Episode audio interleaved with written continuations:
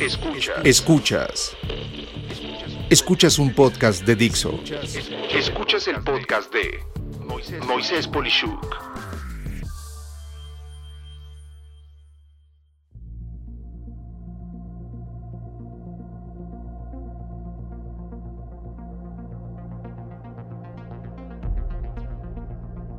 Deepfake, el fin de la privacidad como la conocíamos, y los ciberseguros. En este episodio he decidido ligar tres temas delicados de lo que viviremos de ahora en adelante. Y es que las ah, amenazas están a todo lo que dan hoy en día y tendremos que reconocer que no todo lo que estamos seguros de haber visto realmente lo sea. Me refiero al tema de deepfake, que en español podría traducirse como ultra falso. Es una técnica de inteligencia artificial que permite editar videos falsos de personas que aparentemente son reales, utilizando para ello algoritmos de aprendizaje no supervisados conocidos en español como RGAs o de red generativa antagónica, y videos o imágenes ya existentes. El resultado final de dicha técnica es un video muy realista, aunque ficticio, entre los ejemplos destacados del uso de la técnica de deepfake se encuentran dos escenas, por ejemplo, de la película Rogue One, una historia de Star Wars de 2016 en la que la princesa Leia aparece con la cara de Carrie Fisher cuando era joven, cuando en realidad fue interpretada por la actriz noruega Ingvild Deila. Y bueno, obviamente esto no es solo para los famosos. Los aplicativos para hacer esto están en, en las manos de cualquier persona. Y esto trae como consecuencia que puedan verdaderamente poner tu cara en otro tipo de persona haciendo alguna tontería y aparentar que realmente fuiste tú. El problema reciente de deepfake es su uso excesivo en lo referente a extorsión, secuestro virtual e incluso sofisticados fraudes apoyados en la ingeniería social, donde una persona totalmente conocida está dando instrucciones, por ejemplo, en un video y en realidad no es esa persona, pero todos los conocidos lo toman como bueno y responden a las instrucciones que esa persona realmente jamás dio, logrando un objetivo casi siempre económico, de desprestigio o incluso de repercusiones políticas muy severas.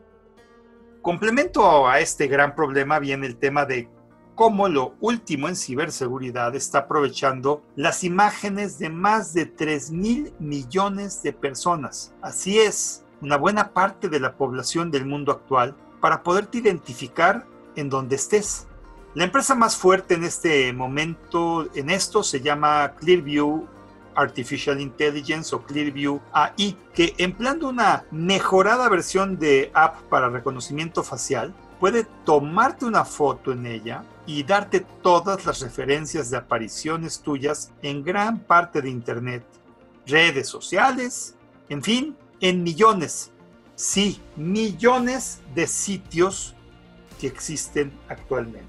Y bueno, obviamente hablamos de que en principio esta aplicación se origina para identificar pederastas, ladrones, carteristas, aquellos temas de robo de identidad y muchas otras personas que cometen actos delictuosos. Usted está diseñada para encontrar a los malos. Sin embargo, esto nos lleva a pensar en temas de privacidad y cómo se puede volver aparentemente un bien social que poco a poco se está erosionando. ¿Sí? Nuestra privacidad está dejando de ser privacidad. Y así el debate ha crecido a niveles tales como, por ejemplo, la ciudad de San Francisco, California, donde las fuerzas del orden público no pueden usar tecnología de reconocimiento facial contra aparentes maleantes. Ahí ya está prohibido. Desde el punto de vista tecnológico, esta aplicación se vuelve un servicio de realidad aumentada donde literalmente todas las personas que son procesadas pueden ser inmediatamente identificadas. Esto es, imagínate si tú tienes eso en tus manos. Con solo ver a una persona podrías saber toda su vida y obra, saber dónde viven, a quienes conocen, en fin, todo lo que tenga que ver que esté abierto al público. Esta empresa asegura que al final de todo lo dicho, no hay gran cosa que temer, pues toda la información que se vincula y se logra referencial de tu persona es, en principio, información que tú compartiste públicamente o bien que es pública de origen de ti. En pocas palabras, el que nada debe, nada teme, según ellos, claro, y por igual, Si no te gusta lo que sale de ti, ¿por qué lo subiste en principio a Internet? Sin embargo, si algún día este servicio fuera totalmente público y no para las fuerzas de orden y vigilancia, solo me puedo imaginar cómo la extorsión, el acoso, en todas sus modalidades, sea acoso escolar, acoso personal, en oficinas, en fin, mil cosas más crecerían a niveles de terror. Realmente esto en manos equivocadas te hace sumamente vulnerable. Y ligando los temas de deepfake, de peligro en la privacidad, pues toco el último tema de interés obvio, cómo demonios protegernos. Es claro que el riesgo de la tecnología y la capacidad de hacerse de información propia va en aumento. El robo de identidad, de información y de secretos industriales sigue creciendo y lo peor es ser una víctima. Lo que puedes haber tardado toda la vida en construir puede deshacerse en segundos y salir de un problema de estos puede valerte sumas grandes de tiempo y dinero. Este, entre comillas, nuevo mercado da la posibilidad de crear productos de seguros de forma distinta. Los seguros varían entre compañías aseguradoras. Su cobertura responde ante amenazas como la ciberextorsión, los ciberataques y la recuperación de la identidad en caso de su robo. Vale la pena entrar en detalle en este tipo de incidentes. Una ciberextorsión es eh, el criminal que te amenaza con revelar información muy delicada tuya. Haz de cuenta cosas en donde apareces desnudo o desnuda o situaciones que podrían afectar tu vida personal o profesional. Una ciberpérdida financiera o fraude va desde el robo de identidad, robo de dinero en tu cuenta bancaria, mal uso de tus tarjetas de crédito o cheques electrónicos, por dar algunos ejemplos. Lamentablemente, no todos los países cuentan con este tipo de pólizas en pleno 2020 y pues mucho menos con coberturas para ellas. Pero es una buena opción preguntar por tu persona o negocio si en principio podrías contratar alguna de estas coberturas, pues a como veo el panorama, realmente todos estamos muy desprotegidos. Y por supuesto, aunado a lo anterior, te doy tres conclusiones.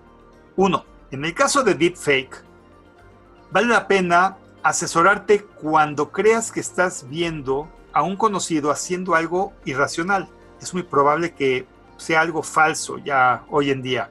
En el caso de las aplicaciones que puedan identificarte, que sería mi punto 2, lo mejor es cuidar siempre tu huella digital y jamás de los jamases revelar información tuya o de nadie. Y punto 3, en el caso de los ciberseguros, revisar si tienes alguna respuesta de tu banco, tarjeta de crédito y o institución financiera. De no tenerlo, puede ser que ellos te dirijan con alguna aseguradora para tal efecto, pues recuerdo que algunas tarjetas sí tienen algún tipo de seguro en caso de fraude.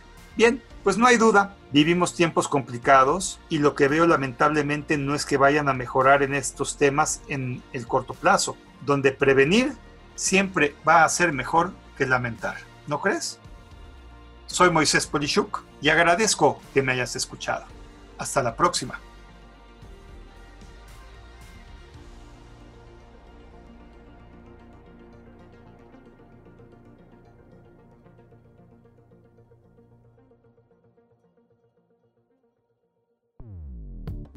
Dixo presentó el podcast de Moisés Polishuk. La producción de este podcast corrió a cargo de Verónica Hernández. Coordinación de producción, Verónica Hernández. Dirección General, Dani Sadia. Voz y contenido, Moisés Polishuk.